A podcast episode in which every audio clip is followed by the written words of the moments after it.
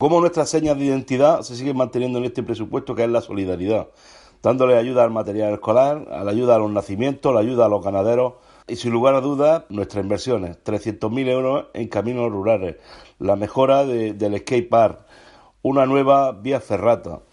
e inversiones en reducción de electricidad y puntos limpios eléctricos, es decir, trabajo, medio ambiente y turismo.